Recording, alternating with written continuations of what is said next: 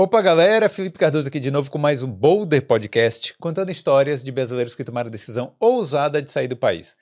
Hoje eu tô aqui com a Cristiane Abonante. Falei certo? Isso, tá certo. Que é a mala da Cris. A mala da Cris. Vulgo a mala da Cris. Mas por que que você... Ah, a mala da Cris é o nome do seu canal no Isso, YouTube. Do Instagram e do Instagram. meu canal no YouTube. Mas por que a mala da Cris? Você é uma mala mesmo? Se no final da entrevista você tira suas conclusões e responde se eu sou a mala ou não, tá? Mas o, Insta- o- começou como um canal de viagens, né? Começou com o Instagram, na realidade. Sim. Eu comecei com o Instagram de viagens. Na pandemia, um ótimo momento para se começar com um canal de viagem, do um Instagram de viagens, né? Mas aí fui pegando as fotos antigas que eu tinha das viagens que eu tinha já feito aqui pelo, pela Europa e tal, pelo Brasil, e fui postando. E, mas só que antes eu falei assim, gente, que nome? Porque eu sou péssima para essas coisas. E aí uma amiga minha me indicou, ó, o que você acha de botar a mala, na mala da Cris ou a mala da Cris? Aí eu falei, tu tá aí, queria dizer alguma coisa com isso. Mas eu gostei da ideia, e aí eu falei, não, eu vou botar a mala da Cris porque é muito subjetivo. Além de ter aí o, né, o, o trocadilho, é... o que, que você carrega na sua mala? Tudo. Você carrega sonhos, experiências, gastronomia, culturas, enfim, tudo. E tudo que eu amo, tudo que eu gosto.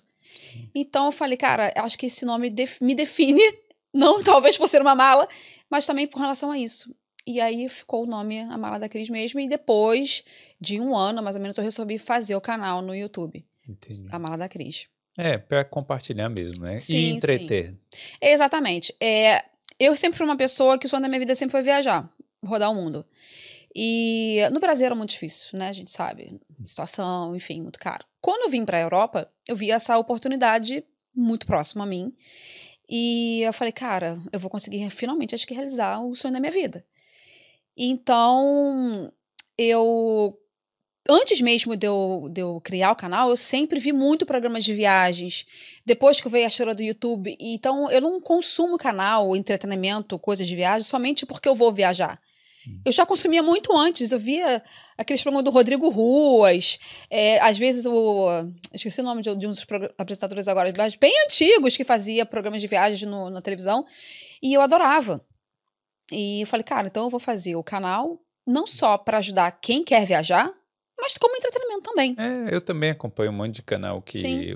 Pessoal, é, tipo, não é porque eu tô indo para aquele lugar. né? Exatamente, mas tem muita gente que às vezes acaba. é, tanto que eu, eu acho que o nicho de, de no YouTube para viagens, eh, você nem se compara com outros tipos de nicho, né? Tipo maquiagem, essas coisas e tal. É, é menor, porque muitas pessoas procuram, mas quando vão viajar, né? Eu, quando eu gosto do canal, gosto da pessoa, eu É. acompanho até videozinho de rotina, vlogzinho de rotina, eu tô vendo. Sim, é entendeu? verdade. E também a gente vai conversar também sobre uma coisa, um assunto delicado que aconteceu com você aqui Sim. também, né? Que você Sim. teve um AVC eu tive um AVC, exatamente. aqui na Irlanda. Aqui na Irlanda. É isso. A gente vai conversar sobre isso também. Mas antes disso, deixa eu só agradecer aqui para quem já está aí na live e pedir, né? Para ir deixando o like. E se não for inscrito aqui, se veio por causa da crise, aproveita e se inscreve, que a gente conta as histórias de muitos brasileiros aqui. E eu quero agradecer aos nossos patrocinadores que estão sempre aqui na tela do Boulder. Hoje, especialmente, eu quero destacar a Prática Consultoria, que é a, a nossa parceira aqui de cidadania italiana. Então, se você tem raízes italianas, não sabe ainda por onde começar, não sabe como funciona, às vezes até não sabe se tem o direito à, à cidadania, é, entre em contato com a Prática Consultoria, certo? É, abre aí o Instagram e digita aí prática.consultoria CI, certo? E aí você vai ter todas as informações sobre a sobre como tirar a cidadania e também, né, pode agendar aí a sua consultoria é, com, com, com a Jéssica e o pessoal da prática, beleza? Então, manda aí uma mensagem e fala que veio pelo Boulder, que assim você dá aquela moral pra gente também, beleza? Certinho aí? tá, tá ok. Então, vamos nessa, né? Vamos na conversa Tá. aqui. Como, como é que era a sua vida lá no Brasil, Cris? Então, eu trabalhava, eu sou formada em direito, trabalhava em escritório, né? E estava meio que infeliz com a minha área, já há 13 anos trabalhando na área de direito, advocacia. Resolvi mudar de área, resolvi fazer nutrição. Fui para a nutrição porque Era o que eu sempre quis fazer na minha vida, era nutrição. E fui pra nutrição e tal, e meu Tudo a marido. ver, tudo tudo a ver, né? Exatamente. E meu esposo, ele trabalhava. é, até hoje, eu não sei se você perguntar o que, que ele faz, até hoje eu não sei direito explicar o que, que é, tá? Mas ele trabalhava para uma empresa terceirizada para a Odebrecht. Entendi. E aí o que aconteceu? Lava Jato. Ah, E aí arruinou com a área dele. Acabou, não tinha mais projeto. Na época ele estava trabalhando no projeto do Comperj, uma refinaria de petróleo lá em Itaboraí. E aí acabou, não tinha mais. Não tinha mais. E aí ficamos. E agora, né? Hum. Ele, não, vai voltar, vai voltar, vai voltar. E aí eu falei, cara, vamos meter o pé disso aqui. Vamos meter o pé aqui. Não, porque não vou, porque não, porque vai melhorar, porque vai voltar, não sei o que, nananã. E se passaram dois anos. E nada voltou. nada mudou. Nada mudou. Nada aconteceu. Eu estava já infeliz na minha área, comecei a fazer faculdade e tal. E, e a gente conversava e eu falava, pô, vamos embora, cara, vamos não sei o que, naná. E ele falou uma frase que eu lembro até hoje, que foi assim pra mim, eu não vou sair do meu país pra lavar carro no país dos outros. Hum. Não vou. Porque assim, não tem inglês. E era isso que acabou acontecendo, trabalhar de subemprego, né? E aí eu falei, cara, eu falei, não vou tocar mais nesse assunto porque eu vou acabar arrumando um problema, né? Eu falei, eu não sou sozinha no mundo, eu, eu casei, então assim, você tem que tomar decisões juntas, conjunto, né? é. Exatamente. E aí eu fiquei na minha. E aí eu comecei a perceber que do nada ele começou a ver uns, uns vídeos de Canadá, como morar no Canadá, como migrar pro Canadá, blá, blá, e eu só na minha ali, quietinha, né? Mas quando eu comecei a faculdade de nutrição, eu lá, eu nunca contei isso pra ele, não sei se ele acho que eu nunca contei, mas eu pensava assim, cara, de repente a nutrição pode me abrir portas de eu fazer um- uma pós lá fora, um mestrado lá fora, de eu conseguir trabalhar com nutrição lá fora. Então eu deixei esse negocinho aqui guardadinho. E aí, quando foi passado dois anos de eu dar fazendo uma faculdade já, ele virou pra mim. A gente sofreu um assalto no Rio de Janeiro, voltando da casa da minha mãe. Caramba. É, aí ele foi trabalhar de Uber, porque viu que realmente não tinha como, já dois anos sem trabalhar, foi trabalhar de Uber, tal, babá. E aí a gente foi sofrer um assalto, vieram quatro bandidos armados pra cima da gente. E ele falou, cara, não dá, não dá mais. Aí ele falou, você ainda pensa em ir embora? Eu falei, agora, Principalmente agora. agora. Mas assim, você já tinha um sonho antes, antes de tudo isso acontecer? Porque eu vejo que tem muita gente que, que disse- divide em duas partes, né? Uma, umas pessoas têm um sonho aqui de infância, de morar e tal, e outras é pelo trauma mesmo, que é alguma coisa Sim. que aconteceu ali no Brasil antes de vir pra cá. Sim, sim. Então, com você foram as duas coisas ou foi só o, o trauma? Não, eu sempre tive sonho de conhecer o mundo. Sonho de morar fora nunca passou pela minha cabeça. Tive oportunidades de, quando eu tinha 15 anos, de morar na Califórnia. Uma grande amiga da minha mãe perguntou, falou se eu não quisesse ir e tal. Adolescente, eu falei, não, não vou nada, sabe? Mas tinha família na Itália, poderia ter, ter ido para a Itália. Mas nunca me, ah, me. Tive essa coisa, sempre tive vontade de viajar. Depois, é, quando meu marido perdeu o emprego, foi que o negócio começou a vir surgindo em mim, sabe? Falei, cara, mas se a gente fosse morar fora, se a gente fosse tentar? Eu comecei a ver Estados Unidos, comecei. E aí, e aí eu fui falando com ele, fui plantando a sementinha na cabeça dele, entendeu? Até que por ele mesmo, graças a Deus, ele deu estalo. Ele falou: não, agora eu quero ir. E eu não tinha cidadania na época. E aí ele falou, cara, aí ele começou com os papos, tipo, por que você nunca tirou a sua cidadania? Eu falei, ah, porque é caro. Na... E naquela época, você tinha, por exemplo, a minha prima, ela ficou a madrugada na fila do consulado no Rio de Janeiro para poder conseguir um Assim. agendamento, para fazer alguma coisa, sabe? E o nosso caso era muito fácil, porque assim, eu sou filha de italiano. Então, Ah, já era mais tranquilo. muito tranquilo. O meu pai, o que, que ele tinha que ter feito? Quando eu nasci, meu irmão nasceu, ir no consulado e registrar a gente. Era simplesmente isso.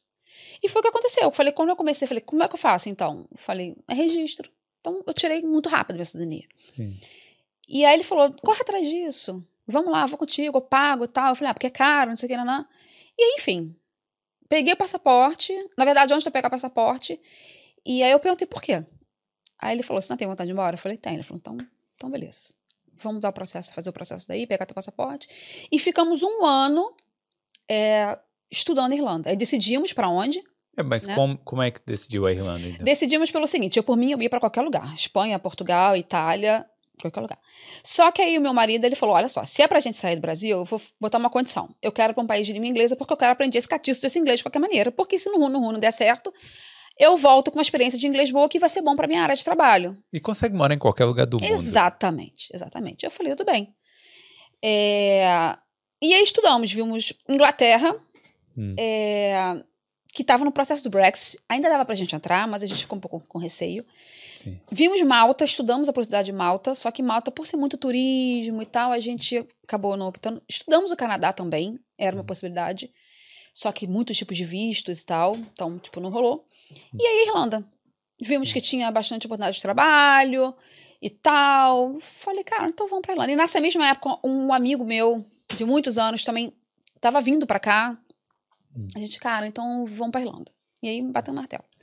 É, a Irlanda, as pessoas ficam achando que é sempre o último, né? O, o- é a última opção. a né? última opção. Mas veio pra cá. Viemos pra cá, exatamente. E aí, como é que foi o início aqui? Porque você chegou não faz muito tempo, né? Então, eu completo amanhã exatamente quatro anos. Quatro anos, não tem tanto tempo é, assim. quatro anos que eu tô. Dois desses era pandemia. Exatamente. E um ano de perrengue, né? O primeiro ano. Então, assim. O primeiro ano eu cheguei. Eu vim primeiro, eu vim sozinha. Meu marido veio depois. Meu irmão depois veio. Eu vim em outubro, meu marido em dezembro, meu irmão veio em março. Sim. Então, assim, tu imagina, eu cheguei aqui sem inglês. A gente falava ali o básico, né? E aí a gente pegou até um professor particular na época pra dar uma- um norte pra gente. Uma vez por semana, só mesmo pra dar um norte. Só que aí quando tu chega aqui que tu vê que a realidade é outra, né? E eh, vim pra cá e sozinha. Meu, esse meu amigo já tava aqui, então fiquei uma semana na casa dele. E aí comecei a procurar acomodação e trabalho. Graças a Deus, eu cheguei na Irlanda, numa, em Dublin, numa quinta. Na quinta seguinte, comecei a trabalhar. Então Ah, foi muito sim. rápido. Foi rápido. Então foi meu primeiro emprego, foi kitchen porter. Fui trabalhar de kitchen porter no hotel. Fiz a entrevista, sabe-se lá Deus como, entendeu? Sem falar inglês direito. Sem falar inglês direito, e o meu head chef era indiano, e assim, até hoje eu tenho problema com o sotaque indiano, eu não consigo entender muito bem. E aí tu já viu, né? Foi um desastre, mas enfim, o, o kitchen porter é um- uma área que não requer, né, muito inglês, né? Sim. Então foi o que apareceu e vambora e vamos cair dentro, sabe? E aí eu consegui é, uma vaga é, temporária e nisso aplicando para acomodação, aplicando, aplicando para acomodação, fazia visita e nada, fazia visita e nada. E aí fui para duas vagas temporárias e aí nesse meio tempo, em dezembro, eu consegui o nosso primeiro estúdio, que foi até aqui perto, Sim. consegui meu primeiro estúdio. E aí eu falei com ele, falei, ó, porque ele tava só na, na espera de eu conseguir arrumar a, a vida para ele vir, né? E aí quando eu consegui a acomodação, ele falou, então vou comprar passagem e vou. Ele, ele ia até passar o Natal, o Réveillon no Brasil, mas aí acabou antecipando e já veio para cá. E chegando aqui, de, é, o, o trabalho acabou sendo esse mesmo, né? De tipo assim, se- tinha um certo preconceito lá, uma certa coisa no início. Não preconceito, não no sentido até pesado da palavra, Sim, mas no sim. sentido assim, ah, quando a gente for pra lá vai ter que trabalhar nesses, é, nesses empregos qualquer. Mas chegando aqui, e essa sendo a realidade mesmo, o que é que você achou? Assim? Então, Felipe, eu acho que o preconceito vem da gente. Deles aqui, nenhum. É um emprego como outro qualquer, sabe? Eles lidam com isso muito bem. Ah, trabalha com o quê? Que te importa? Ok. Ninguém torce o nariz pra você, ninguém te olha de cima a baixo. O preconceito é nosso, sabe? Teve uma vez que, tipo, eu tava lá limpando o chão da cozinha e ali bateu. Que eu falei, caraca, eu não estudei pra isso, cara. Sabe? Mas aí foi todo um contexto. Eu trabalhei também com pessoas assim é, não vou usar termos chulos, mas com pessoas ignorantes, sabe? Com pessoas que não tinham educação, que achava, teve, eu lembro que uma vez eu trabalhei com, com não vou falar nacionalidade, mas nada para nada do que eu fazia estava bom, ele falava no good, no good, no good, aquilo tava me me irritando já. E aí ele falou, ah, porque eu tô aqui há dois anos, eu falei assim, desculpa, foi só lamento por você, tá dois anos fazendo isso, porque eu espero daqui a dois anos não tá fazendo mais isso, sabe? E aí, o preconceito foi comigo. Mas também depois, assim, foi naquele momento. Depois eu falei, cara, quer saber? Dane-se. E, e é o que eu falo, eu já falei isso várias vezes no meu canal, nos meus, nos meus vídeos. A pessoa que ela quer migrar, que ela não tem o inglês fluente, que ela não tem um emprego que seja critical skills, e que ela vai migrar para o país, ela tem que vir com a cabeça muito aberta. Porque se vier com essa, como eu escutei, nossa, você trabalha, você, você fez direito, você está fazendo uma outra faculdade, você trabalha no escritório, nossa, tá lavando prato. Escutei muito isso, muito. Só que eu falava, tô nem aí, Não dava ouvido. não dava ouvidos, porque eu queria vir pra cá. Sabe? Então eu fico com a cabeça muito aberta e é o que eu falo pra todo mundo, venha, porque se vier nessa tipo, ah, não vou trabalhar com isso, não vou trabalhar com aquilo, cara, não vai dar certo. É. Não vai dar, sabe? E tem, e assim, lavando o prato, provavelmente você estava ganhando mais do que. não, não sei você, mas tem muita gente que está ganhando mais do que estava ganhando no escritório. Com certeza, com certeza. E, e, não só ganhando mais, mas é, me proporcionando coisas que de status sentada no computador, num bom escritório no Rio de Janeiro, não estava me dando. Sim. Entende? Então, assim, é uma questão, tudo é uma questão de, de ponto de vista do que você quer para sua vida. Eu prefiro lavar prato o resto da minha vida e poder passar minhas férias na Grécia, passar minhas férias aonde eu quiser, do que eu estar no Brasil numa, num status e no máximo que eu posso fazer é ir para Cabo Frio e para Búzios. Entende? Ou então, se eu quiser fazer uma viagem internacional, eu tenho que ficar ali um ano segurando dinheiro, não posso comprar um sapato, não posso comprar uma bolsa, sabe? Porque tudo absurdo, tudo muito caro. Não, eu não. Verdade, né? Isso é complicado. Isso deveria mudar no Brasil também. Na verdade, Sim. o Brasil que deveria ter mais acesso às coisas, Exatamente. né? Exatamente. Mas você vê, é, tão, é caro viajar por dentro do país. É, é muito mais barato você viajar para fora. Então, assim, você fala, não. É, não faz você sentido. Você vai para fora, não faz sentido isso, sabe? É. Nenhum. E aí, quando chegou, então, é, tava já com né, o marido aqui, o irmão tal, as, como é que as coisas foram se ajeitando aqui? Então, aí meu esposo veio em dezembro, e aí foi todo aquele processo de aplicar para o Simp For, né, e tal, e já estávamos com, com, com o estúdio, e aí ele, o primeiro emprego dele, ele conseguiu, assim que ele pegou o, o, o provisório, ele já podia trabalhar, né? Hum. Então ele aplicou para uma vaga de night porter. E aí foi um ó. Porque que acontecia? Porque aí nesse meio tempo, eu trabalhei oito meses na cozinha do hotel. E aí todo mundo ficava assim pra mim: por que, que você trabalha? Os irlandeses, o pessoal do hotel que, que você se submete a isso? Por que será? Porque eu sofri meio que tipo um bullying do head chef, sabe? Ah, eu saí muitas vezes da cozinha chorando, ligava pro marido chorando, falando, não tô aguentando mais, não tô aguentando, porque ele realmente, pelo fato de não, não, não ter o inglês, ele sabia que eu não tinha inglês. E ele me caçoava de mim, ele debochava de mim, sabe?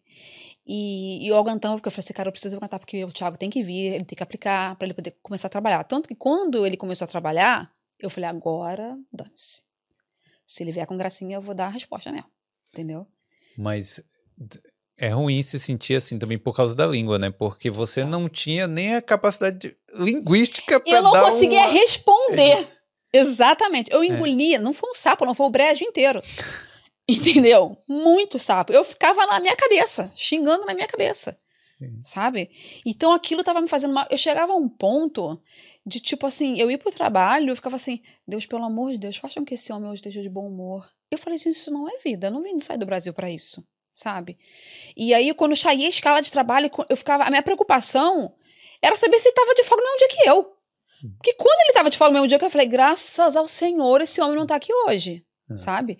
E os outros chefes viam que ele fazia. Ele, ele me sobrecarregou de uma tal maneira e botava os piores serviços para mim. E eu sempre trabalhei, modéstia à parte, parte, muito bem. Muito pesado. Eu era muito. Sou muito hard work, sabe? Então, trabalhos que, tipo, que tinha outro KP homem, ele botava pra fazer. E, e acúmulo de funções, sabe? Então, o pessoal que via, os brasileiros que trabalhavam de waiter na, no, no, no hotel, os irlandeses falavam para mim, por que você tá fazendo isso? Quando eu falava, então, assim, ah, sou advogado no Brasil, o quê? Você é advogado no Brasil tá aqui lavando prato. Eu falava, ah, gente, mas isso é outra questão, vocês não entendem, deixa quieto, né? Mas vem cá, hoje em dia, sabendo o que você sabe hoje e tal, como é que você sabe como você lidaria com isso? Você sabe alguma coisa? Dá, dá para fazer alguma coisa? Dá para denunciar de alguma forma? Dá, dá para denunciar. E eu já cortava na primeira, já ia cortar na primeira. Veio de gracinha já, pum, nem vem. Como já aconteceu e depois em outros trabalhos. Porque, assim, eu trabalhei. Eu fiquei oito meses de Kitchen Porter, e aí uma gerente do, do café da manhã, na verdade foi um brasileiro, o Renzo, falou assim para mim: Cris, olha só, vai ter uma vaga aqui de wait. Você quer vir? Eu falei, mas eu não tenho inglês para isso. Aí a outra menina, falou: Você não sabe perguntar se você quer café ou chá? Eu falei: Não, isso eu sei. Então é isso, eu vou falar. Você quer café ou chá? Só isso. Quer toast? Acabou. Aí eu falei: Não sei. Aí ele falou: Deixa comigo. Foi lá, chamou a Andréia. A Andréia veio com duas horas reclamando assim pra mim: Tu quer trabalhar comigo? Aí eu falei: Quero ela. Eu quero muito você no meu time, porque ela viu como eu trabalhava. E aí eu falei: Beleza. Aí eu fiz uma outra entrevista no hotel. E aí passei na entrevista. E aí fui dar um, um notes pra ele. Aí ele ficou pé da vida. E ele começou, como é que você vai trabalhar no hotel se você não sabe falar inglês? No, no, no wait, você não sabe falar inglês? Que não sei o quê. Ele queria, era te humilhar mesmo. Exatamente, era, era... exatamente. E aí eu comecei a dar corte, comecei a dar fora, sabe? Aí no último, no último dia de trabalho ele falou assim, tá feliz, né, que você vai se livrar de mim, né? Eu falei, cara, eu não vou descer um nível. Eu falei assim, não, eu tô feliz de ter, de, de largar este trabalho.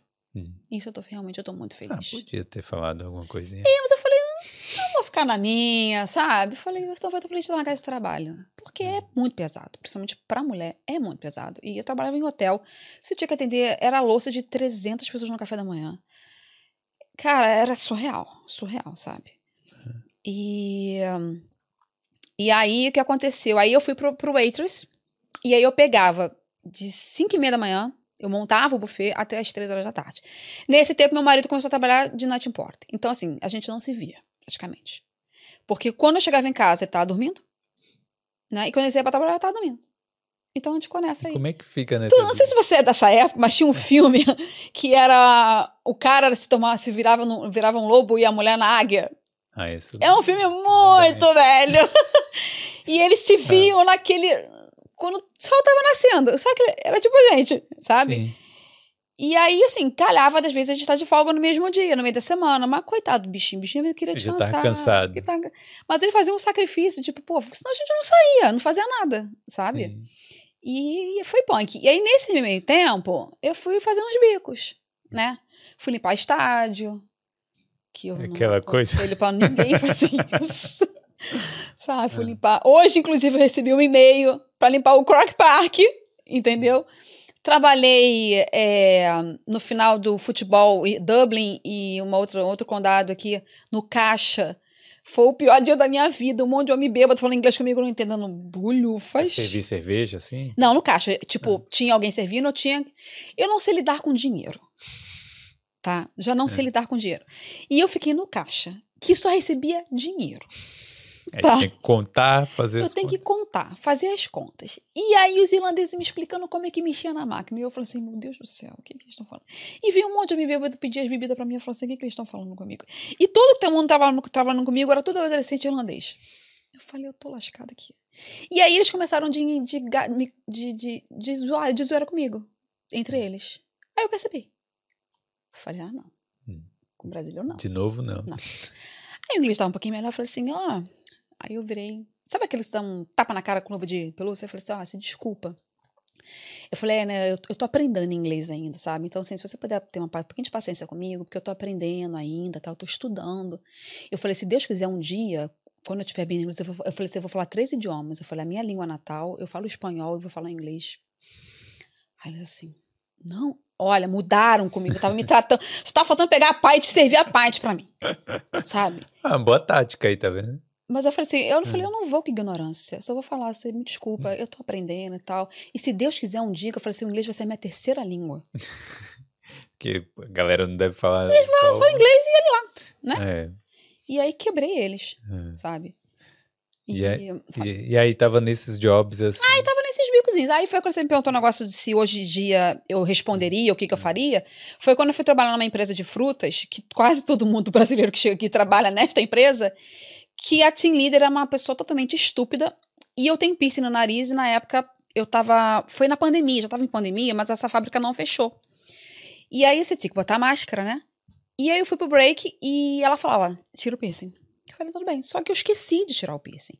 E nisso que eu voltei, eu esqueci de botar a máscara e tava com piercing. Porra, quando ela me viu. Hum. Eu falei pra você tirar o piercing, não sei o que. Aí eu comecei a ver, você tá gritando por quê? Você não vai gritar comigo, não. Ah, não sei o que, você que eu falei, fala, bah. Eu comecei a gritar também. Falei, você não vai gritar comigo. Eu falei, "Ah, nunca mais. Eu falei, eu não vou mais admitir que ninguém faça isso comigo. Eu tô trabalhando direito, tô ganhando meu dinheiro direito, por que que vai falar assim comigo? E aí eu sei que eu virei as costas e não votei no dia seguinte. Era pra eu votar, falei, não vou votar. Mas aí fez certo, né? Sim, sim. Porque assim, emprego não falta aqui, né? Mas era isso que aconteceu, que aconteceu, Felipe. Quando eu cheguei aqui, tipo, porque a gente no Brasil, a gente tem medo de perder emprego, que, Sim. que dó, né? Demais. A nossa mentalidade é, vamos segurar esse emprego aqui o máximo. Exatamente, exatamente. Aí quando eu cheguei aqui, que eu fui trabalhar no hotel, eu vi as pessoas assim, ah, hoje é meu último dia. Eu, por quê? Ah, não tô mais afim. Eu fico assim, como assim? O que as pessoas fazem? Não tô mais afim, mete pé? E eu não consegui entender isso. Eu falei, meu Deus do céu, eu tô dando graças a Deus aqui, eu tô passando por um processo aqui horrível, esse cara aqui no meu pé, enchendo a porcaria do meu saco, mas eu tô aqui segurando esse emprego afinco, porque eu preciso trabalhar. E as pessoas simplesmente assim, não quero mais. Depois eu fui entender o porquê. Porque realmente tem tanto trabalho que você não precisa sujeitar certas coisas. Ainda mais se você falar um inglês, ainda que razoável. É. sabe? Mas eu fico pensando, pô, não- você não é a primeira vez que fala de chefe que tá fazendo bullying ou que é, abuso, por exemplo, nessa coisa de fruta aí, né? Então, imagine, é, eu fico pensando o tanto de gente que não deve estar passando por isso também. Total. E que não deveria. E que não deveria. Porque se o chefe é. E, e- e eu acho que, sei lá, né, nessas, nessas empresas, em algumas empresas, a pessoa deve, deve ser. O, a- o cara deve sair de casa assim, falando, ah, hoje eu vou humilhar. um." Disposto a isso, É, né? Só pode, né? Porque não é, por, não é. Não deve. Deve ser o esporte dele, Deve entendeu? Não ser. deve ser Deve ser. algo natural que aconteceu Deve ser. ali. Porque todo trabalho, claro, tem uma chatice ali Sim, ou outra, né? normal, normal. Mas você pegar pra humilhar uma pessoa. É. Né? E, e, assim, tipo, às vezes ele falava certas coisas comigo, como eu falei, eu, eu, o sotaque indiano eu tenho dificuldade, eu não conseguia entender direito. E aí eu não entendia. Às vezes vi- vinha um outro chefe e eu entendia. Mas aí ele não. Aí ele ficava assim, tá vendo? Ela não entende. Hum. Aí quando eu comecei a. Já, eu já ia mudar, eu falei assim, ah, eu ia mudar de empresa, tava tudo certo. Eu falei assim, nossa, fala uma coisa pra você. Eu falei assim, eu não entendo o teu inglês. Porque dos outros, mundo aqui entenda. Aí eu comecei a dar meus fora também. Ao invés dele se esforçar pra ser entendido também, né? Aí uma vez ele falou assim, aí eu tinha começado no curso de inglês, ele falou assim, ah, você tá fazendo curso de inglês? Aí eu falei, tô. Aí ele falou assim, pra quê? Se eu posso ensinar? Eu falei, oi? Eu falei, não, muito obrigado. Não precisa me ensinar, não, É. tá? Não, nem pensar.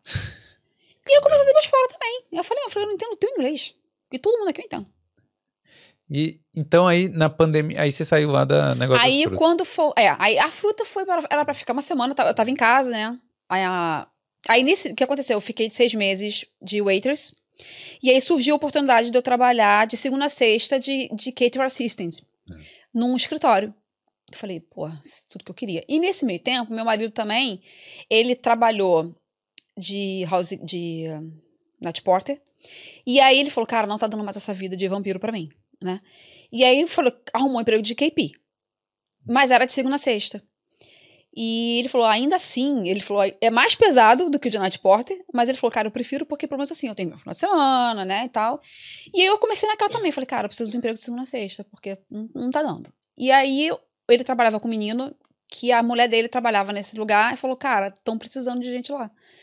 E aí eu falei com ela, ela falou com a gerente, e a gerente era muito engraçada, falou assim, brasileira, pode mandar vir, adoro trabalhar brasileiro. E aí eu fui, fiz a entrevista, e ela falou, quando você quiser começar, você começa. Aí, beleza, fui pra lá. Só que o que aconteceu? Comecei, fiquei um mês de pandemia. Ah, sim. Falei, putinha, cara, quando eu encontrei um lugar legal, um emprego, trabalho light, de boas, veio a pandemia. Aí foi aquilo, né? Todo mundo já sabe. Aí, só que nesse tempo, eu fiz esses bicozinhos Sim. de empresas que não pararam por causa da pandemia, né? Aí esse da fruta, por exemplo, eu para trabalhar uma semana, eu fiquei dois dias. Eu gritei lá com a mulher, falei que não vou dar, mas eu não voltei. Mas aí é bom, né? É. E aí, e nessa pandemia você. Porque assim, você tava há pouco tempo aqui, né? Eu acho que estava um ano e pouco.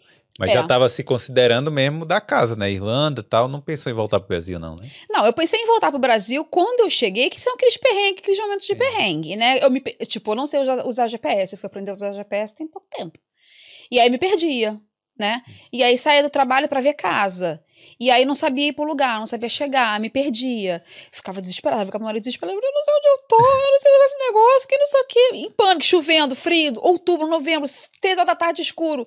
Falei, meu Deus do céu, o que, que eu tô fazendo? Eu sei, cheguei a sentar na calçada e comecei a chorar. Ave Maria. Falei, não, não dá não. Aí levei multa no Luas, porque eu não paguei o Luas. Não sabia. Não sabia que, que era o fiscal ali, não te- deu tempo de correr. Não deu Por que que aconteceu? Porque no Rio a gente tem o Ah. VLT, Sim. que é como se fosse Luas, né? E lá no Rio, assim, você entra, tem a maquininha dentro do Luas. Eu, linda e bela, entrei. Procurei, não vi nada. Falei, esquisito isso.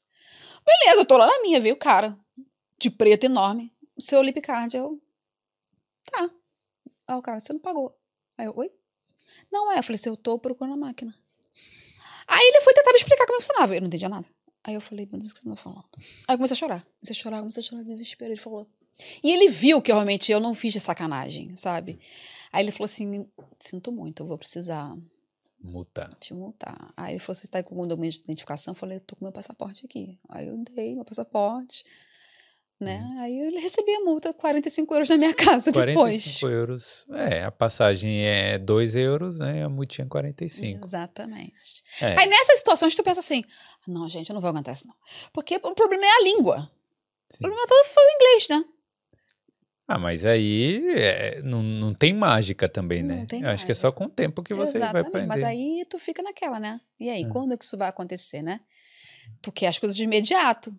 E não rola, não é assim. Como eu falei, eu tô há quatro anos aqui, se tu perguntar pra mim se eu falo fluente, não. Eu sustento uma conversa. Eu Hum. me faço entender. Tô achando que vou, que vai bater o Chico Xavier em mim e vou aprender do nada. Não vai, né? Mas você não leva desaforo pra casa no trabalho. Não, hoje em dia não mais. Já hoje em dia eu sei consegue. me defender. Já consegue. Já, e muito bem.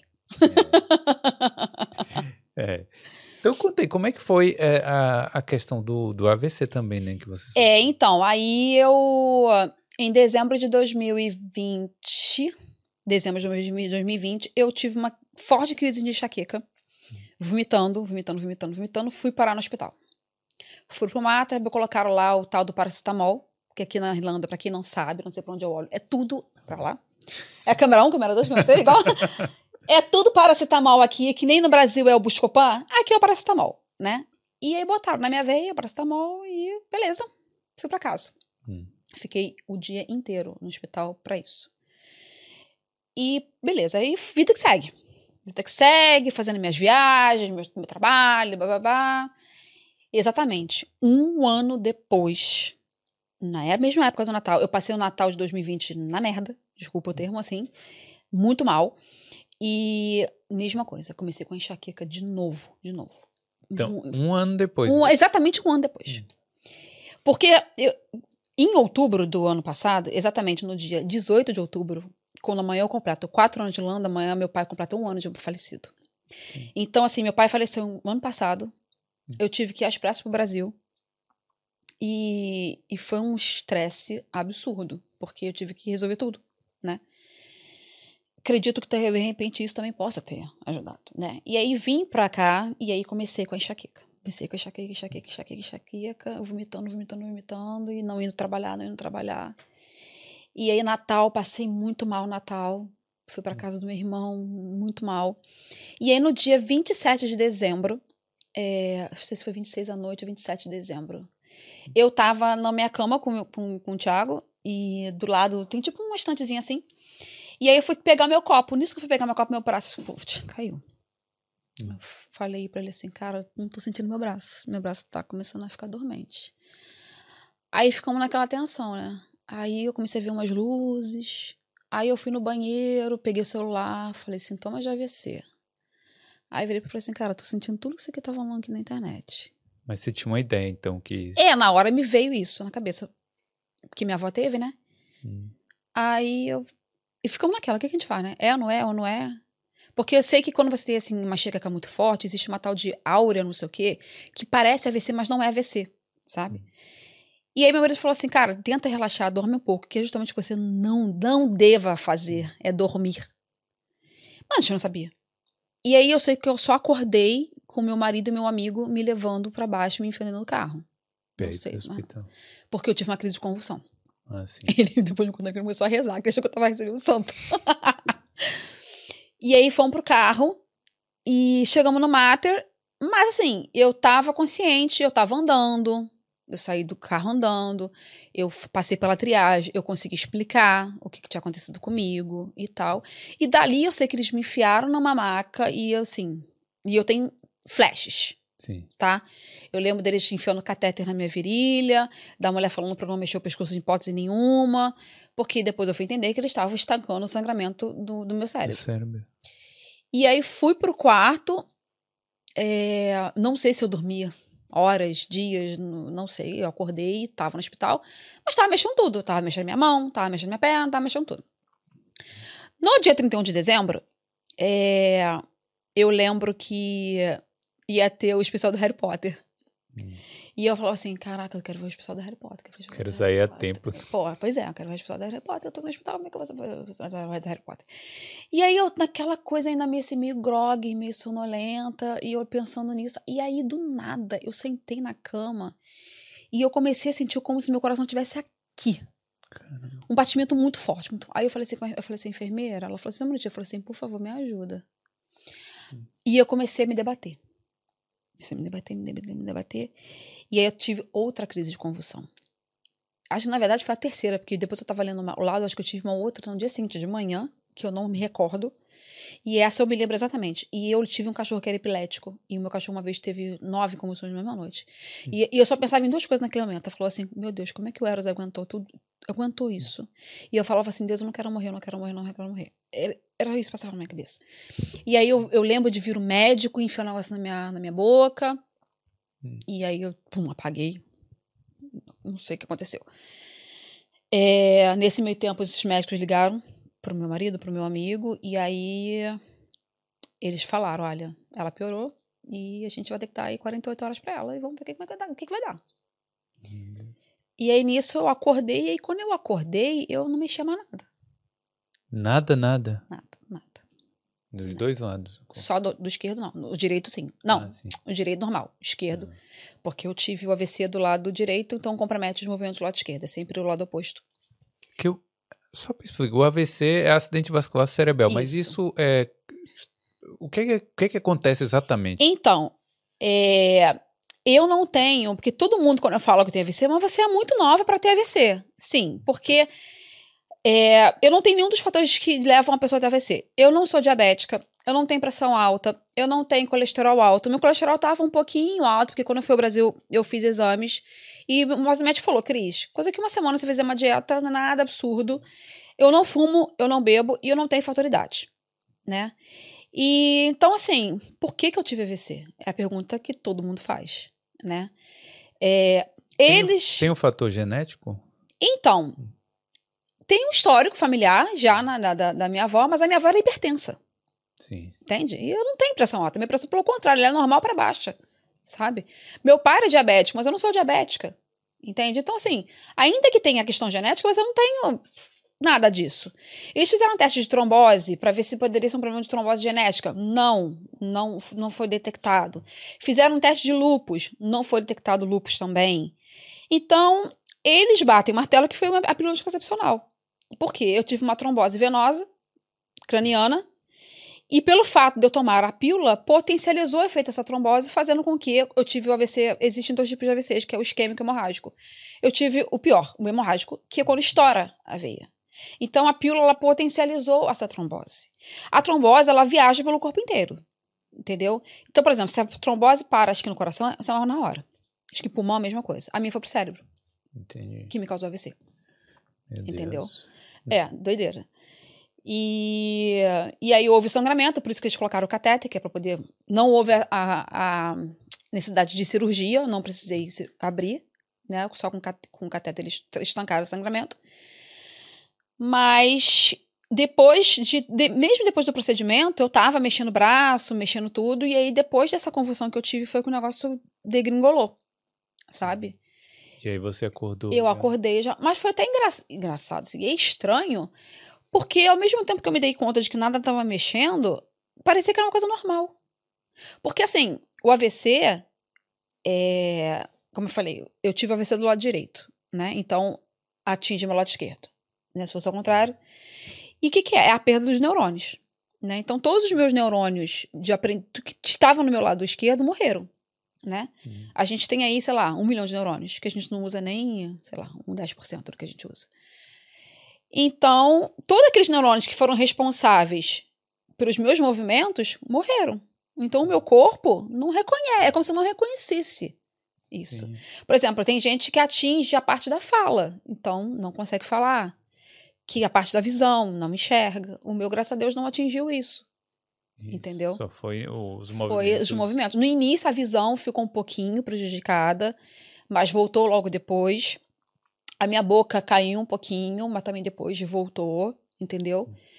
E aí eu fiquei mesmo com a sequela da paralisia do, do, do, do braço e da perna.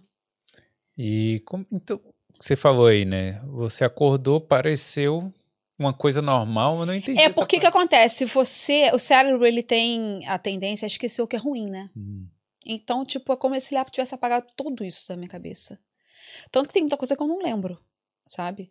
É, e, e é estranho isso. Porque é como se isso. Tipo, como hoje em dia. Hoje em dia, eu tenho dificuldade com a mão. A minha mão não, não funciona perfeitamente. Mas é como se, for, é como se fosse normal pra mim. Hum. E é por isso que muitas pessoas, após o AVC, principalmente eu, com o meu lado atingido não foi o meu lado dominante, porque eu sou destra, muitas pessoas esquecem, do, principalmente do braço, porque a perna você tem que mexer, você tem que andar, você tem que fazer as coisas. Mas muita gente acaba negligenciando o braço esquerdo, porque você, cara, eu faço tudo com o direito. E o teu cérebro não tá mandando informação pro teu, pro teu lado, pro teu braço, Hum. sabe? Então, assim, você acaba literalmente esquecendo do teu membro. E aí que você tem que entrar com fisioterapia, com terapia ocupacional. O nosso cérebro, ele tem a chamada neuroplasticidade, que é você estimular o teu cérebro para ele entender as coisas. Então, tipo, é bizarro, porque assim, eu sempre fui uma pessoa muito ativa, Felipe, muito, muito, muito. É, e eu sempre fui aquele tipo de pessoa que, assim, por exemplo, meu marido ele é muito devagar. E eu sou totalmente acelerada. E às vezes esse devagar dele me irrita. Porque quando ele tá pensando, eu já tô lá com o negócio assim resolvido. E, e, e é engraçado que tudo quando se, quando se trata do meu lado esquerdo, eu tenho um delay.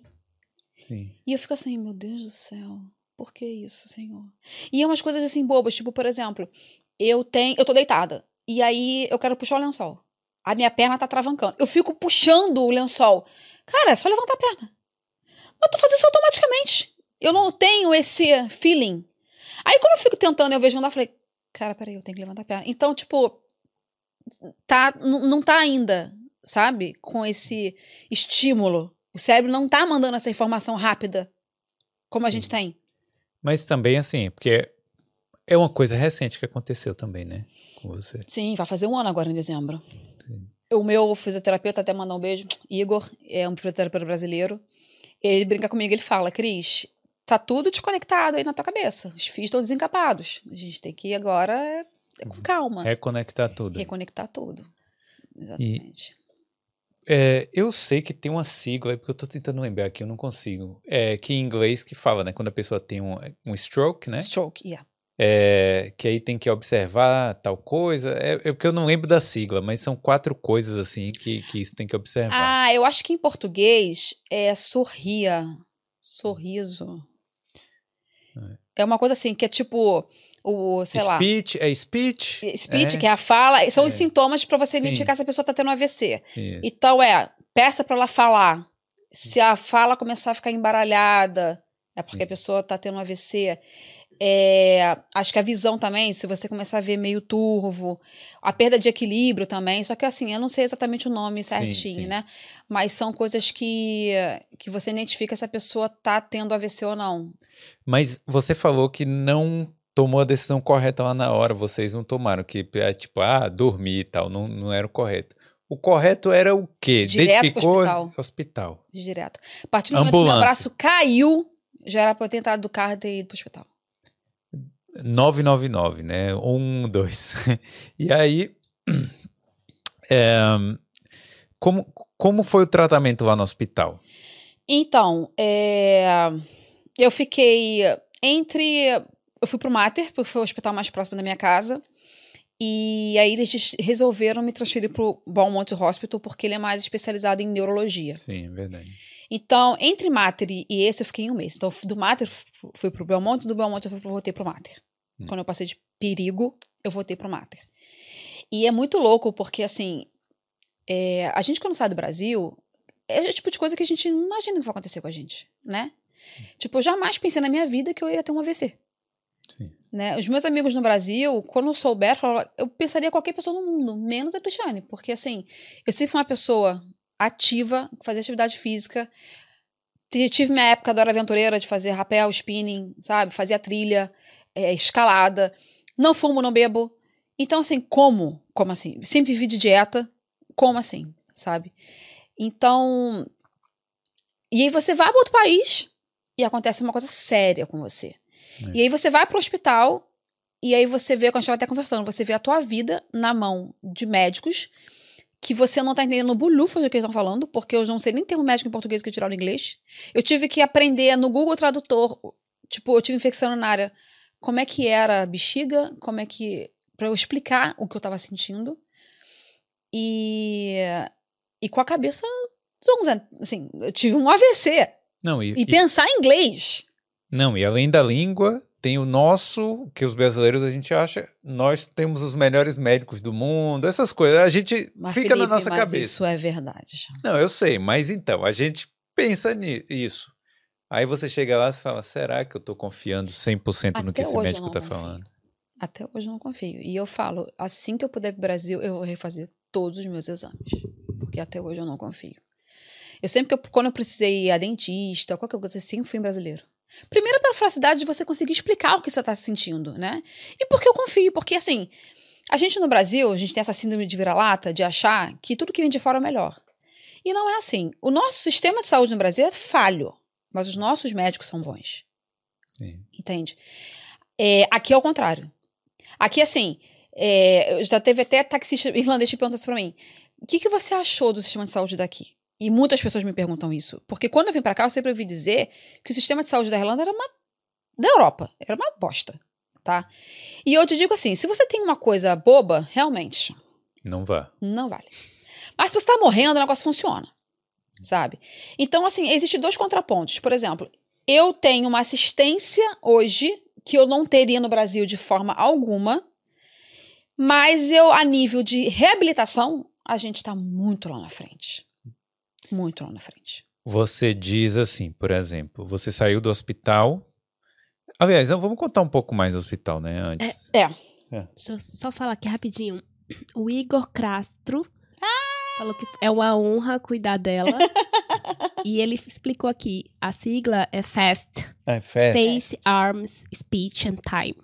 Aí, ó, face, Obrigada, Igor. arms. Então, rosto, se o rosto tiver meio. É, se você começar já a ver, de repente, eu não sei se, não, acho É. que caindo não é, mas Ah, caindo. deve vamos ser, é, porque tem pessoas que, né, que, que o rosto, né, Arms, braço, os né? braços, você tem Braço. essa, essa, o que eu tive, né, da, da, da mão cair, né, É, o speech, a a fala. fala, E o T. fast, o T, Time. Ah, porque time porque tem que agir rápido. agir rápido, exatamente, exatamente. Então, é, porque você estava falando aqui do- da questão do tratamento e tal, a gente vai, v- Sim. vamos falar mais assim, mas como é que foi no hospital? Você falou, né? Fiquei um, um mês lá. Fiquei um mês entre os dois hospitais. Sim.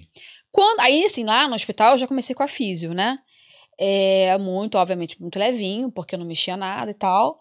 E aí, no próprio hospital, eu comecei com a físio. Quando eu saí de perigo total mesmo, e eu fui transferida para o St. Mary's Hospital, que é um centro de reabilitação dentro do Phoenix Park. Entendi, esse não conheço. É, nem eu sabia que ah, existia. sim, é ali perto da rotatóriazinha do Phoenix Park. Eu acho que eu sei onde é. No final. Cara, é lá embaixo, é lá Sim. perto da, da casa do presidente, é Sim. lá, lá embaixo. E aí, na verdade, eles estavam tentando me encaminhar para Deliri, porque existe um, não sei se chega a ser um hospital ou centro de reabilitação também Deliri, que é, tipo, acho que é o mais novo aqui da, de- da, da Irlanda. Só que parece que lá é uma fila gigante, É um sabe? turismo também, né? É, Querem pra lá e pra cá? Ah. pois é. Não, mas eu ia ficar internada. Sim, eu sei. Eu fiquei no total cinco meses. Então, eu fiquei um mês entre os dois hospitais e quatro meses no St. Mary's. Entendi. Que aí é ali que eu comecei com a fisioterapia e com a terapia ocupacional. Geralmente eles mantêm o paciente no São Méris três meses. E aí, quando a menina falou assim pra mim, ó, você vai pra casa, e, porque eu tinha fisioterapia duas vezes ao dia, sabe? Então, eu falei, Fê, eu vou pra casa, como é que vai ser? Aí eu entrei em desespero. Aí eu pedi pra ficar mais um mês. Todo mundo quer ir embora do hospital, né? Eu pedi pra ficar mais um mês. E aí, como eles viram que eu tava tendo uma evolução muito boa, eles resolveram, então, tipo, vamos manter a crise então mais um tempo aqui. E aí eu acabei ficando quatro meses, então foram cinco meses no total no hospital. E como era a sua rotina no hospital? Era só ficar lá e fazer a fisioterapia e dormir? Dormia lá, na minha casa. Por, por cinco meses, o meu mundo foi um hospital. O meu Sim. mundo foi ali dentro. É, no início eu não pude receber visita por, causa do Covid, essas coisas. É. E aí eles queriam que eu tomasse a terceira dose, eu não querendo tomar a terceira dose, não querendo tomar a terceira dose. Mas aí eu falei, cara, vou tomar essa bendita terceira dose, tomei. E aí eles começaram a liberar. Do meu, meu marido foi me fazer visita. Eu, quando eu cheguei, fui para um quarto particular. E aí tinha umas portas de vidro tendo que fazer visita do outro lado. Eu falei, não. Falando no telefone. Eu falei, pelo amor de Deus, isso aqui é uma prisão. É. Aquele Cárcere esquema de prisão Exatamente. Ele na janela e eu falando no telefone. mesmo. Ah, Surreal. E aí eu falei, não, olha só, não, não, não, não. Fizemos isso uma vez. Eu falei, não venha. E eu, ah, você não vai vir aqui, não. Se ele não puder entrar no hospital e, e eu conversar com ele, não, vou- não vai lá. Sabe? Eu fico então aqui no telefone, no vídeo. Sabe? E aí, porque cada. Dependia muito da direção do hospital, então naquele momento a direção tinha é, decidido que não poderia ter visita. Aí depois de uma semana falou que podia ter visita. E aí assim foi, sabe? Aí ele conseguiu, então, me visitar, meus amigos conseguiram me visitar e tudo mais. E, e eu dormia lá, foi a minha, era a minha vida, era ali dentro.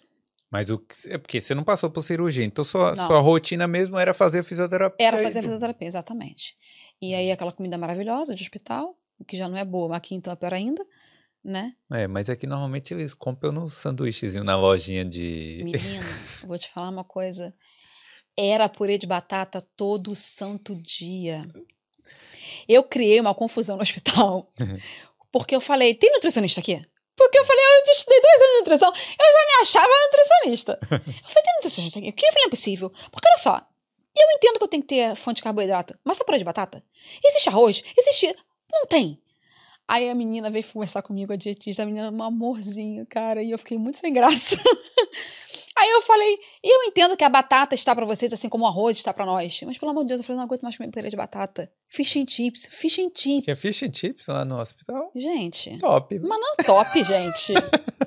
Eu tô com É. um, dos, um dos problemas de ter AVC, colesterol alto, tu vai me dar Ai, fish and chips, cara. É verdade. É. Sabe? Aí fizeram, exame de sangue em mim, teu colesterol tá um pouquinho alto. Aí me enfia de remédio. Falei, pô, não era mais É. fácil, né? Aí o nosso jantar, bacon, É, não dá, né? É meio estranho. é total. E eu falava, aí eu brincava, olha só. Gente- nosso prato tem que ter cinco cores. Hum. Não, eu sei. Eu, eu falei, meu Deus do céu, gente, essa mulher vai. Estamos fora daqui a pouco aqui. Eu sei que eles tentaram resolver lá um pouco a minha comida, mas não adiantou. Sabe? Hum. Enfim, era o que tinha, eu tinha que comer aquilo ali mesmo. Aí meu marido ia final de semana, levava pra mim suco de beterraba com cenoura, com couve. Falei, pelo amor de Deus, eu preciso de fruta, me traz um negócio com substância, forte. Sabe? A minha pressão todo dia no pé, no pé. Falei, claro, não tenho, não como direito. Nesse lugar? Até pra você se sentir mais forte também, pra poder levar a Exa- fisioterapia. no- Exatamente. Falei, Mas eu falava isso, eu falei, gente, como é que eu vou ter força? Eu passei cinco meses, meu café da manhã era porridge. Cinco meses. Toast porridge, porridge toast, toast porridge. Cinco meses. Pra quem não tem sabe, fruta. é aquela aveia, né? É, Com que eu aveia. gosto, sabe? Mas era só isso. Eu falava assim, tem fruta? Tem. Me traziam tangerina enlatada. Eu falei, não, vocês estão de brincadeira comigo. E Hum. quando tinha a banana, dava graças a Deus. No Brasil, pô, tu tem a tua comida direitinho no hospital. Pode não ser gostosa. Mas você tem lá o arrozinho, o feijãozinho, o franguinho, a comidinha, carne, a ok. comidinha, a saladinha. Cara, teve uma vez, eu, eu- logo hum, pro final, já antes de eu ir embora, o que, que eles fazem? Que eu acho até isso muito interessante, eu não sei se no Brasil tem, e eu até conto no meu vídeo no, no meu canal. É, eles vão na sua casa, visitar a sua casa, para ver se, você, se a casa precisa fazer ajustes. E o Sim. governo paga esses ajustes para você. É, a menina Babi que teve a perna amputada aqui, ela veio aqui, ela falou também que eles É, analisaram a casa. Eles analisam a casa.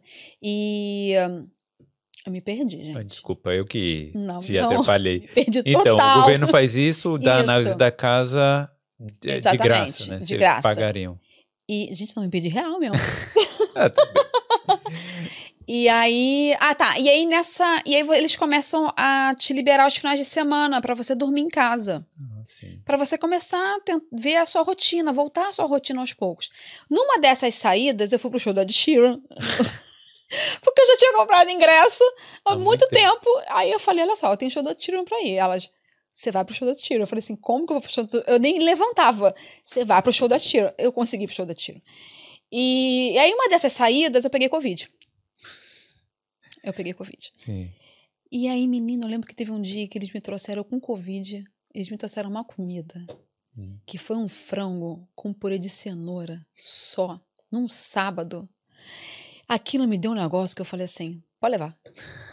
E eu nem gosto muito disso, porque eu falei, cara, é comida. A gente não tem que falar mal da comida, sabe? Mas eu falei, eu peguei o telefone, liguei pro Fábio.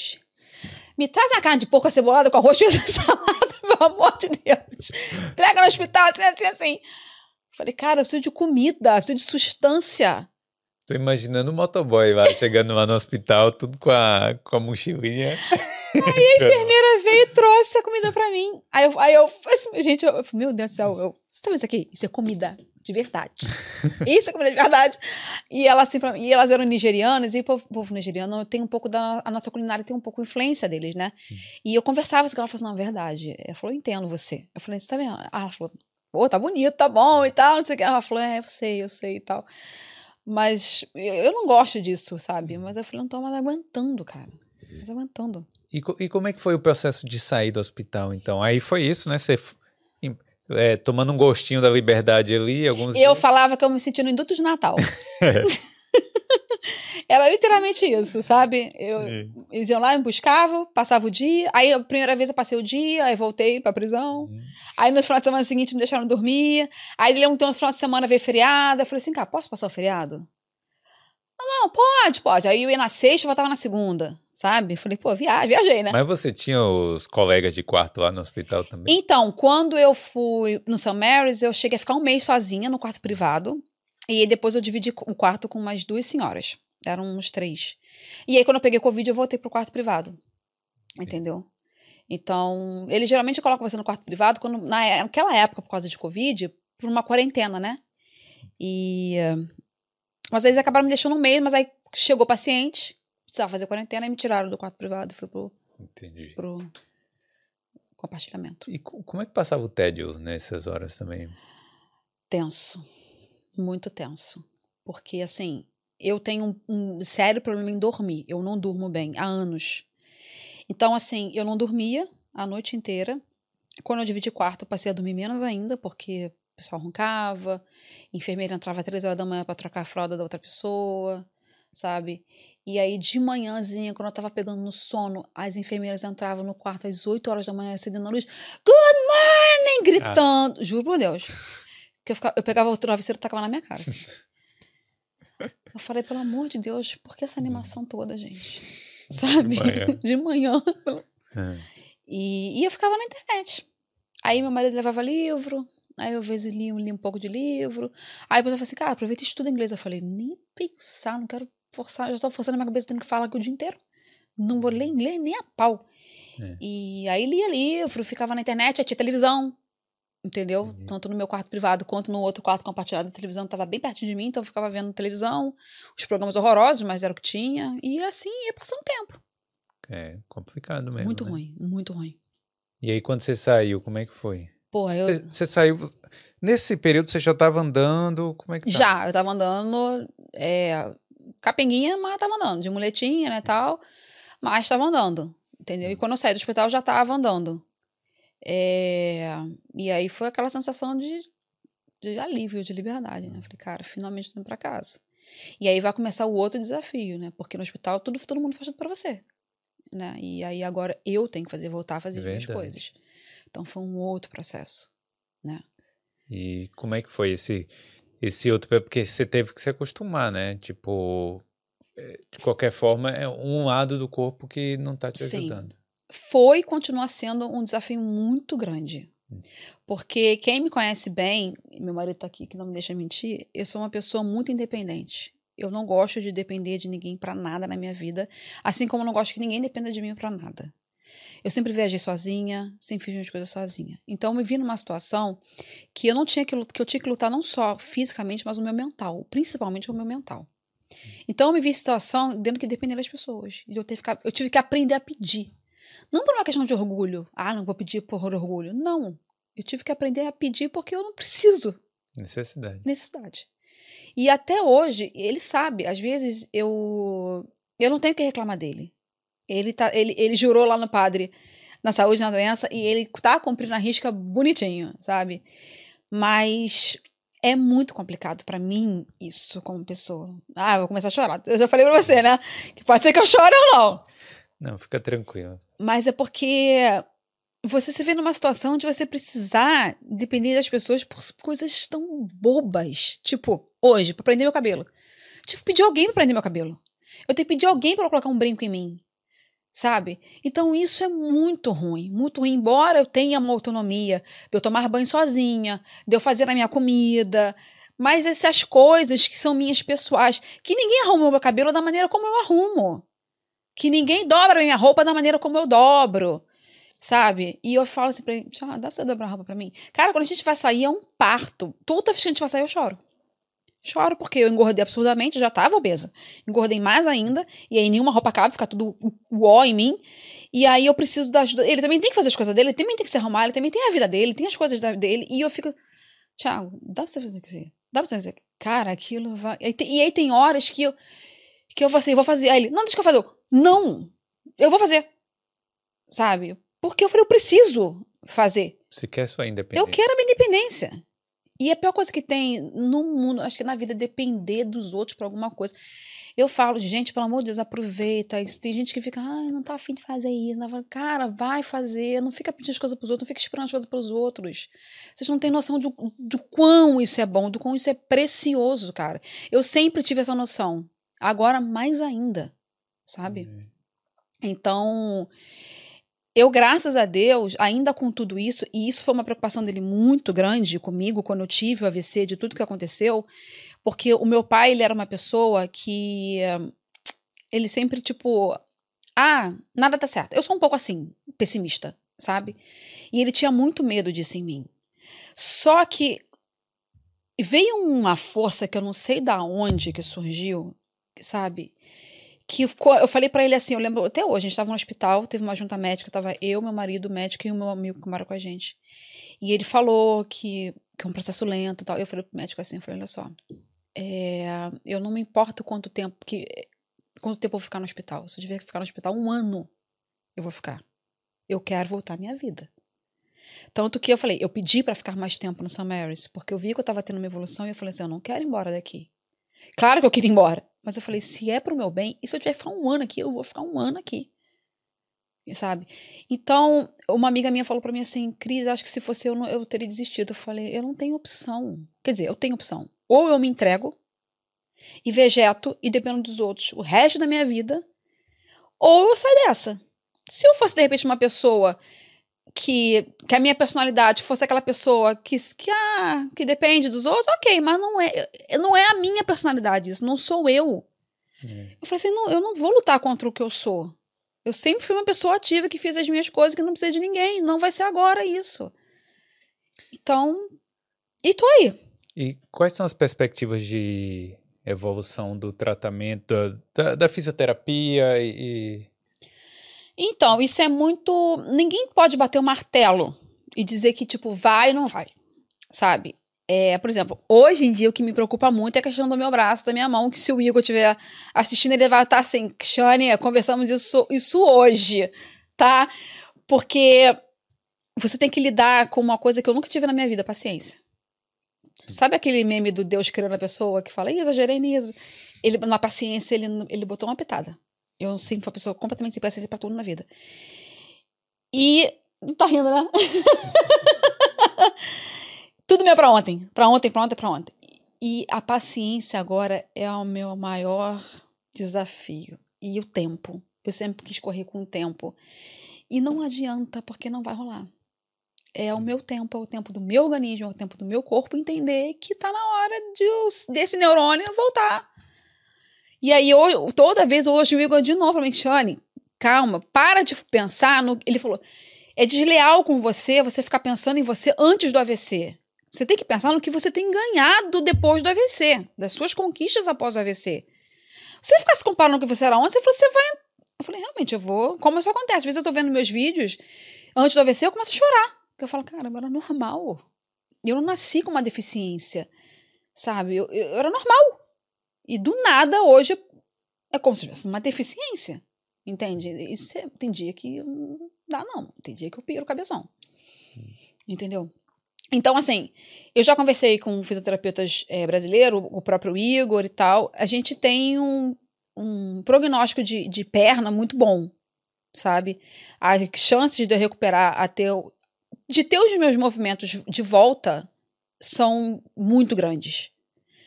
Porque eu sou nova, né? E porque eu me dedico muito, muito mesmo, muito mesmo.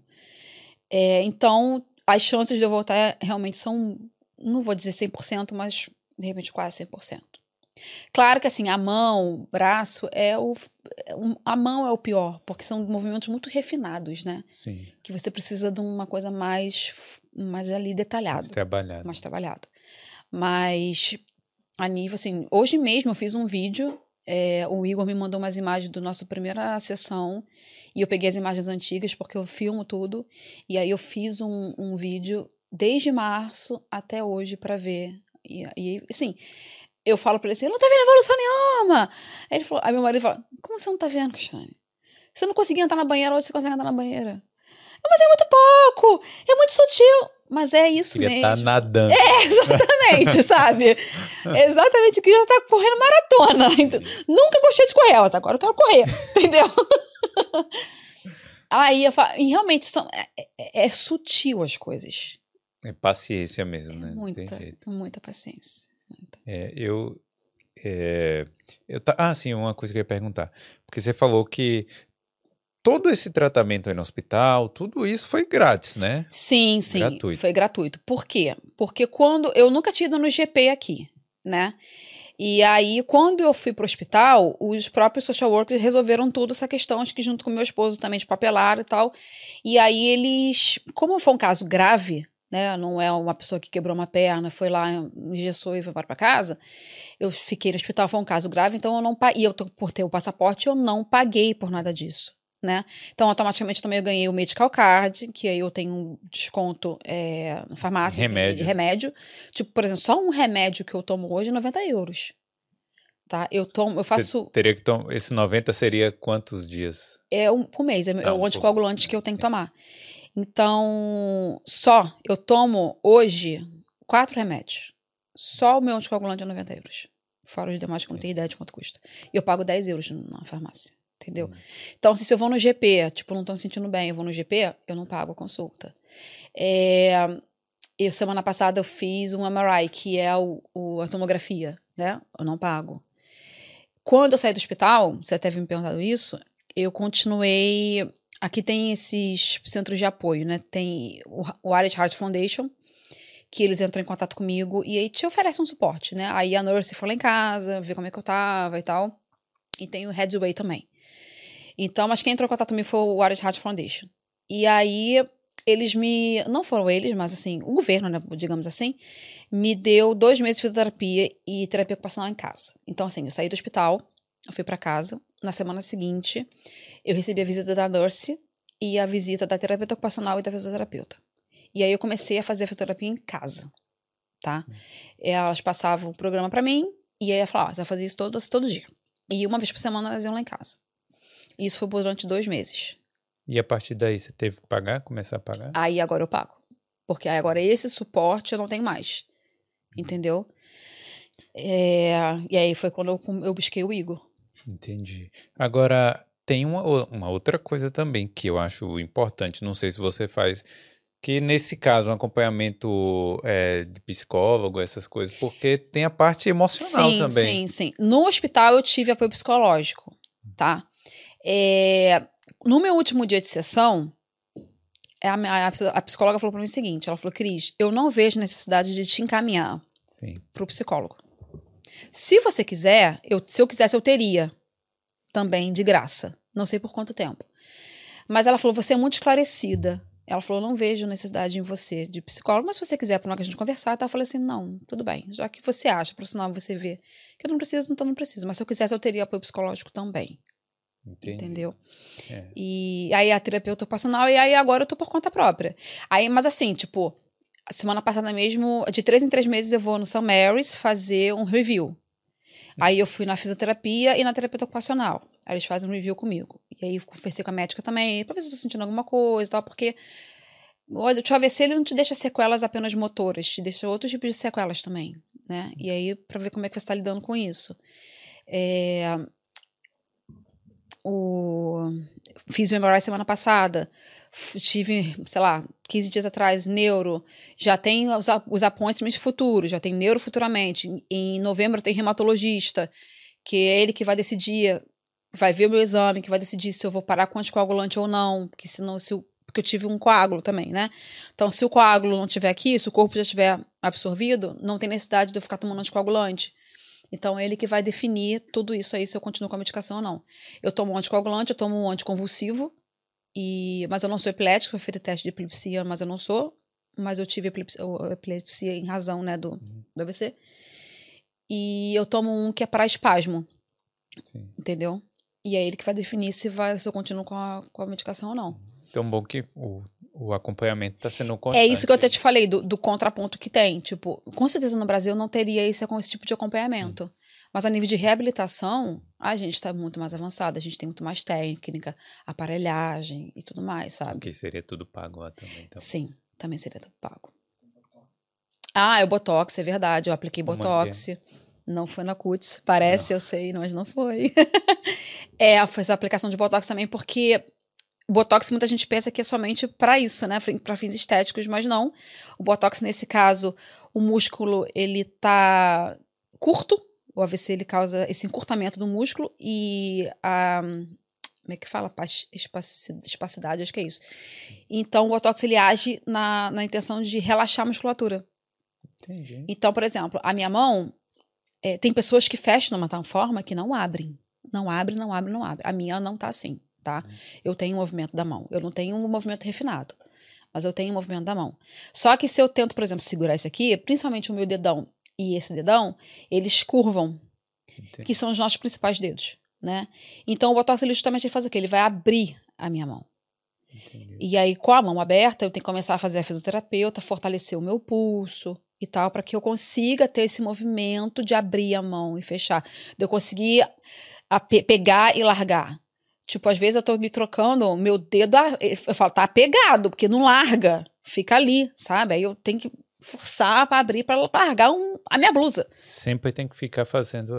forçando. Às vezes é, prende em algum lugar, porque a mão tá, sabe, presa. Esse, esse molejo de corpo que a gente tem quando a gente tá andando, de desviar, eu não tenho, mas isso tudo é o cérebro que ainda não tá tendo esse feeling. Sim. Eu esbarro em todo mundo, eu esbarro em tudo.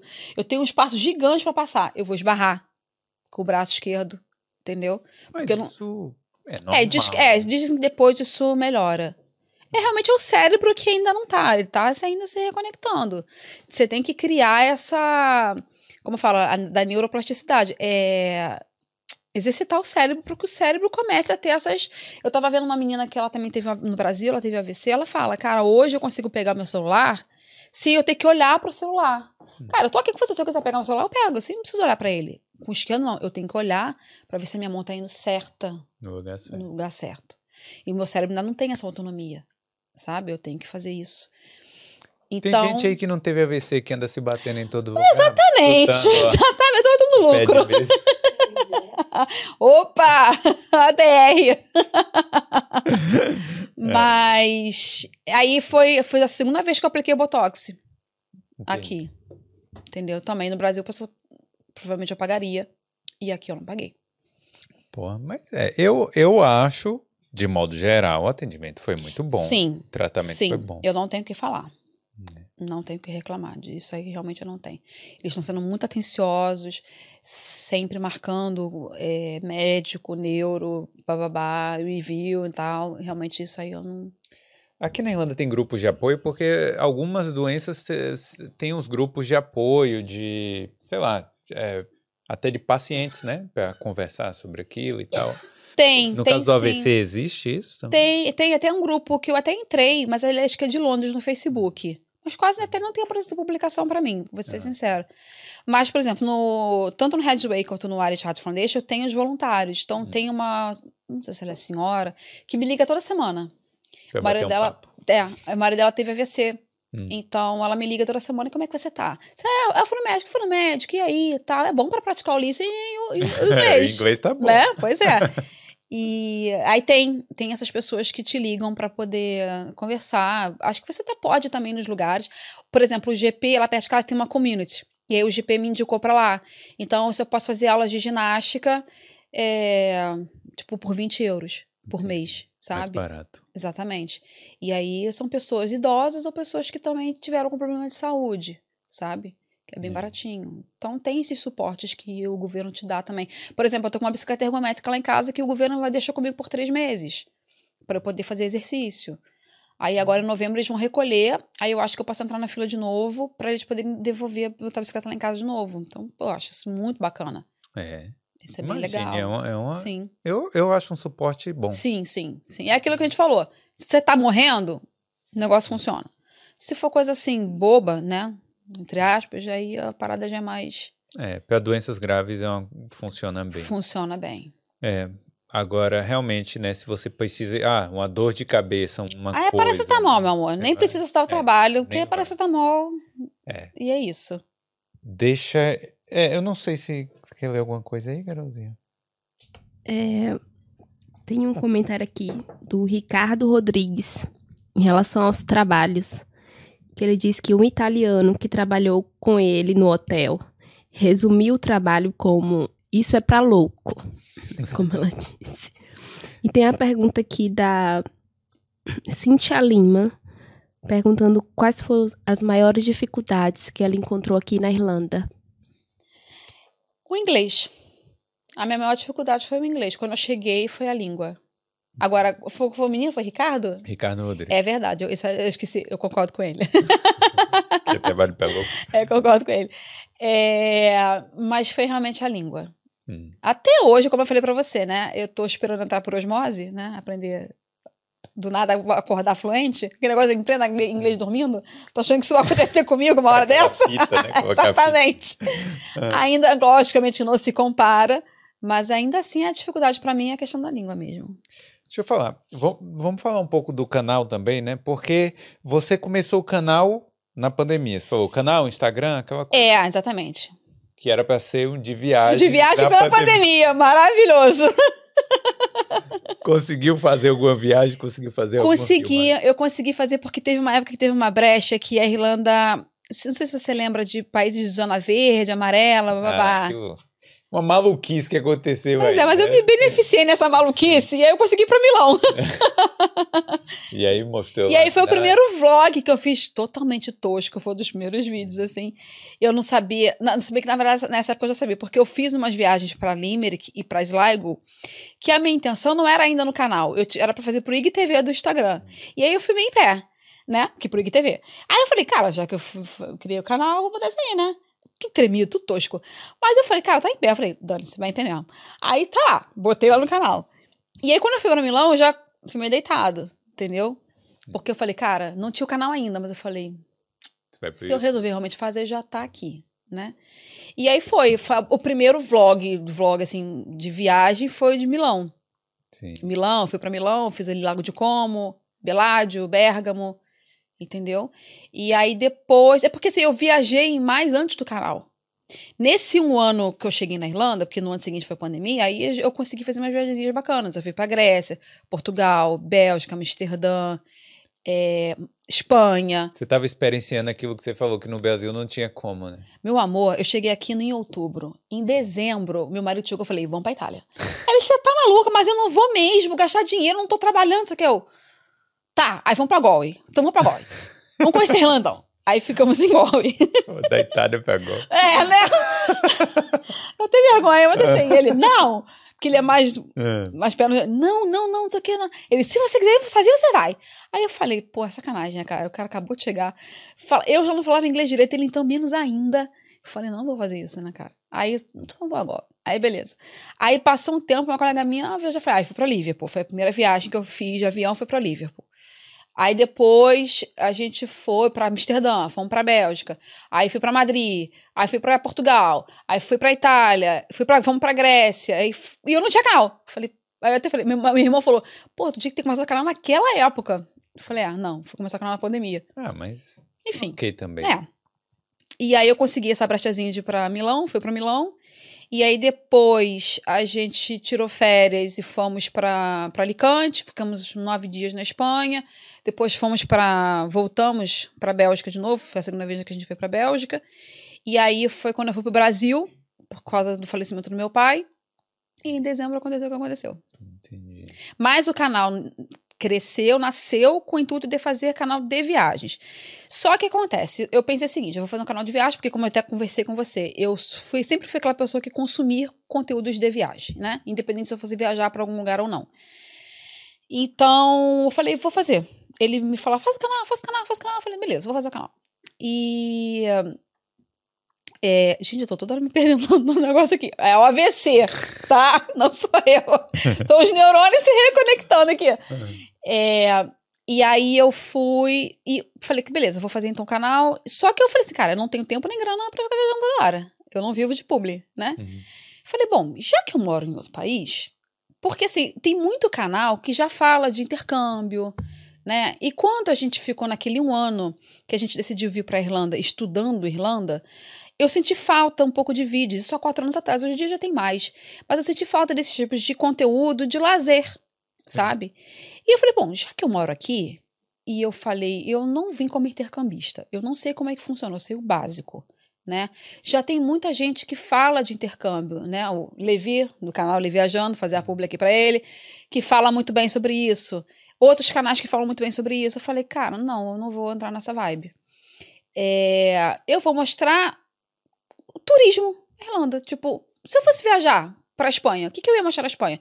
Pontos turísticos, onde comer, o que fazer, a história, principalmente a história, porque eu sou uma pessoa que eu amo história, então eu gosto de saber. Eu falei, vou fazer isso aqui também. Hum. Né? E aí assim foi. Então eu falei, cara, então eu vou começar, quando eu puder viajar, mostro as viagens. E aí eu comecei a criar umas playlists no canal, de tipo, onde comer em Dublin ou na Irlanda, que é o que eu mais gosto de fazer, são esses uhum. tipos de vídeo. É, sobre alguns lugares na Irlanda. Aí agora, com essa questão da de eu estar impossibilitada de sempre estar viajando, ainda tem muitas limitações, eu comecei a fazer alguns vídeos sobre profissões, sobre como é trabalhar de manicure, como é trabalhar na área de estética, e aí tô conversando com algumas pessoas pra gente poder conversar sobre isso, então eu tô tentando me virar, como dá. Mas eu acho que até a limitação você pode usar isso no canal também, porque é difícil de ver também pessoas que sim, sim. viajam com sim, determinadas limitações de movimento. Sim, que isso é, é, importante. Sim, sim. É. E, e, e, também não só isso, mas é, é, o, é uma frase em que nós, AVCistas, dizemos que existe vida após o AVC. O AVC ele é a segunda maior causa morte no mundo. O primeiro é o, é o infarto, o segundo é o AVC. E é o que mais, é, se não me engano, acho que são 70% das pessoas não voltam ao trabalho. Porque ele te incapacita, incapacita, tá certo? Sim. A trabalhar, entendeu? Então, quando você sobrevive ao AVC, é o que, é o que eles dizem, você é um sobrevivente. Porque a grande maioria, infelizmente, não vai ou fica muito mal. Então a gente fala, existe vida após AVC. Então também isso vai acabar acontecendo. Quando eu voltar a viajar, isso também vai acabar acontecendo no sentido de demonstrar que para você que teve isso ou que conhece alguém que, que passou por isso, você pode continuar fazendo outras coisas. Hum. Não é fácil, porque é óbvio. Se hoje em dia, por exemplo, se eu, tivesse, se eu fizer uma viagem hoje, desculpa. Tudo bem. Eu sou aquele tipo de pessoa que eu gosto de bater perna o dia inteiro. Só vou até para dormir. Hoje eu não posso fazer esse tipo de viagem. Tem que ser uma coisa muito mais relax. Muito mais relax. E eu sou aquela que eu quero conhecer tudo ali. Entendeu? Então hoje não dá. Mas você tá fazendo outras coisas. É, algumas adaptações, né? Exatamente. né? Ao invés de ser aquela viagem de dois dias, você vai fazer uma viagem de quatro dias, vai conhecer mais devagar Exatamente. Tipo, ao invés de eu ficar o dia inteiro na rua batendo perna pra cima e pra baixo, não vai ser mais assim. Vou ter que sentar, vamos comer alguma coisa, vamos beber alguma coisa, descansa e vamos, entendeu? No momento é o que a gente tem, então vamos lidar com o que a gente tem. Isso não é. adianta também ficar tentando é, é, lidar com uma coisa que não, não tem jeito. É. Não tem jeito. Eu, vou, eu só vou piorar a minha situação. É verdade. Entendeu? Então vai acabar um certo momento que o, o canal vai tomar. Não vai tomar esse rumo, mas vai abranger esse outro público. Eu acredito. Entendeu? Mas é interessante. Eu, eu acho interessante falar disso sim, também. Sim. É, para dar visibilidade também, né? Sim. É, só um, uma pergunta uh, em relação a você falou é, do trabalho e tal, de não poder mais trabalhar. Como é que funciona isso aqui? Você meio que é. se aposentou aqui? Ainda não. eu então, eu tô com pela ajuda do governo. O governo me dá um benefício. É, inclusive eu recebi até um formulário para eu preencher que eu tenho a opção de aplicar por aposentadoria por invalidez ou continuar aplicando para o benefício. Então, assim, obviamente, eu não vou aplicar agora para. Desculpa, para invalidez. Porque eu não quero nem pensar nessa possibilidade. Tá? Aí as pessoas falam assim: ah, você pode trabalhar em escritório. Posso, mas eu não tenho inglês fluente para isso ainda. E nem escrita para isso ainda. Entende? Então, assim, na verdade, eu realmente tô limitada porque eu sempre trabalhei braçal, né? Aqui na Irlanda. Então, assim, eu tenho dois caminhos a aí. Ou eu vou ter que enfrentar o inglês, estudar e, e correr atrás para poder conseguir um, um, emprego em office. Ou, na pior das hipóteses, eu vou ter que me aposentar, porque eu acho que são dois anos que eu fico com benefício. Se em dois anos eu não volto para o mercado de trabalho, eles me aposentam. Entendi. Aí, como é que vai ficar minha cabeça? Não sei, não. Não, mas. É, eu não quero nem pensar nisso, eu não tô nem pensando nisso. É. Sabe? Mas, assim, é difícil. É. Então, por enquanto, eu tô com a ajuda do governo, que não é lá grande coisa, mas. Tá. Pingos caraminguá na minha conta. Que dá para pagar minha físio, né? Eu ainda não me sinto à vontade, confortável para pegar ônibus, eu fico com um pouco de medo. Hum. Embora eles aqui, não é que nem no Brasil, velozes e furiosos, mas eu ainda fico meio com medo. Então é dinheiro de táxi para cima e para baixo. Depende entendeu? do motorista do ônibus, né? Tem um... É, é, mas eles no geral, assim, por exemplo, eu noto que como sou eu, eles esperam sentar para sair do, com o ônibus, entende? Eu tenho, eu é. observo é. um pouco isso. Eles param um pouco mais próximo da calçada. O transporte você, você pode pegar de graça? O ônibus não. Tem que pagar. Olha, boa pergunta. Não sei. Eu acho que tem algum esquema assim que você talvez não. De repente não tô sabendo, é verdade. Não sei. Tô pagando. Quando eu pego ônibus, que eu, quando eu tô com minha esposa, eu pego ônibus. E aí eu tô pagando normal. Entendeu? Pra não tomar aquela multa de 45 euros. Deus me livre, nunca mais. Nossa, teve gente que falou assim pra mim, por que, que você deu seu endereço? Eu falei, gente, pelo amor de Deus. É, não. Perdeu, né? Perdeu, o Playboy. Perdeu. Exatamente, cara. A gente tomou uma multa na Alemanha. Sério? Foi, mas foi o mesmo esquema. Foi assim, eu achei que tinha pago, tava lá com o cartãozinho, só que lá tem que carimbar, né? Hum. E aí os caras vieram lá encher o saco. Eu, fui, eu dei lá, tá aqui. Perdeu, né? Não tem o que fazer. É, eu tentei resolver na conversa. Tentei falar, pô, cara, né? Mas na Alemanha não tem isso, não. e aí, Carolzinha? Então, o Levi tá aqui falando que a Cris tem uma história incrível, ah. que adorou te conhecer pessoalmente. E o Natanael tá perguntando quais os pontos positivos e negativos que você acha aqui da Irlanda. No geral? No geral. Beijo, é, então, eu até tenho um vídeo no canal também falando sobre isso, que eu falo sobre os pontos positivos e negativos aqui da Irlanda. Isso é muito cada um, né, gente? Isso é muito pessoal. É, assim, de ponto positivo que eu vejo aqui na Irlanda, primeiro essa questão de trabalho, que aqui realmente, que eu falo, se você está disposto a trabalhar, tem trabalho, tem emprego. É, os irlandeses, eu gosto muito do povo irlandês, eles são muito simpáticos e educados, amigáveis. Eu vejo hoje, já via e hoje em dia muito mais com relação à minha situação, os taxistas, sabe? De abrir portas, de como você tá, o que, que aconteceu com você, babá. No hospital também, é, quando tinha é, e tal. Então, isso eu não tenho que falar. O país te proporciona, por ser né, um, país que tem o um, segundo maior salário da Europa, te proporciona coisas, embora também tenha um custo de vida muito alto.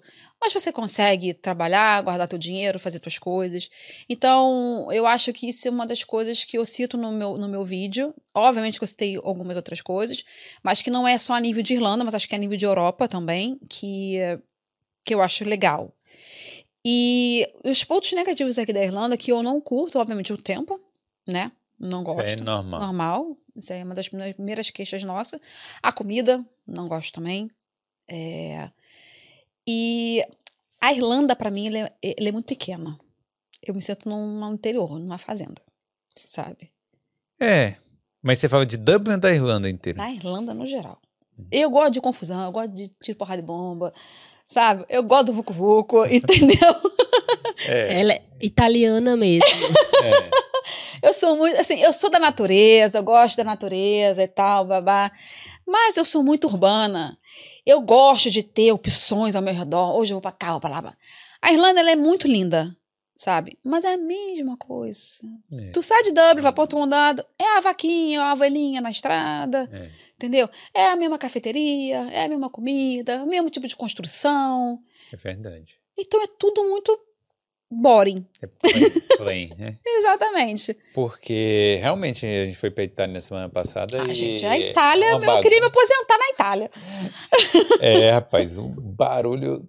Ambulância, a cada dois minutos passa uma ambulância. Eu nunca vi, né? Deve estar tá acontecendo alguma coisa muito grave. e, e outros países da Europa, assim, quando, claro, quando eu cheguei aqui, a primeira vez que eu, que eu vim para a Europa, né? O máximo que eu tinha conhecido fora do Brasil era a Argentina e Montevidéu, mais nada. Fiquei, obviamente, basbacada. Né? Quando eu comecei a conhecer outras capitais da Europa, eu falei, cara, não é isso, brother, sabe? Não é isso tudo. Pra mim, conheço pessoas que amam, que não trocam. Enfim, tá tudo certo. Pra mim, pô, eu vim do Rio de Janeiro, capital, cheio de coisa pra fazer. Barzinho, e blá blá blá, né? sabe? Confusão, né? Confusão no sentido de. E eu chego aqui e eu falo, cara, só tem pub, pub, pub. Não curto pub, não bebo cerveja. Sou mais do dia do que da noite. Só tem parque. Chega uma hora que o parque vai me dar, não sabe, dar um tédio. Não tem mais o que fazer. Os quilinhos é bonito, é bonito, mas chega uma hora que não quer mais ver esquilo. Sabe? Os viadinhos no fim Tem as viadinhas que eu já levei chifrada, inclusive. Já. Já, e tem vídeo no canal do cara do viado me dando a chifrada na hora. Mas aí, beleza, né? Ah, Só isso. é. Então, é, pra mim, é, é o ponto negativo da Irlanda, é isso. Então, aqui tem mais vários comentários falando que o canal dela é maravilhoso, Obrigada. que ela tem muita determinação e força, é uma guerreira. Aí depois ela dá uma olhadinha. Depois aqui. eu vou corresponder todo mundo. É, Pô, Cris, obrigado aí pela sua história. Você vir Eu aqui agradeço. contar. É, eu acho que é bom também para a gente saber, né, como é que funciona todo o sistema aqui de, De saúde, é. e tal, porque é uma, da- uma preocupação, né, de Sim. todo mundo. Sim.